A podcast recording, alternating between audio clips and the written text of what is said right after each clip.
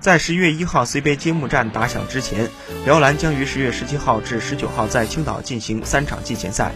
目前来看，辽篮新赛季的十二人大名单已经呼之欲出。作为辽篮国内球员中最重要的两个攻击点，郭艾伦和韩德君在辽篮的地位不可动摇。赵继伟、高诗岩、刘志轩、丛明晨、贺天举、李晓旭是辽篮近几个赛季重要的轮换球员，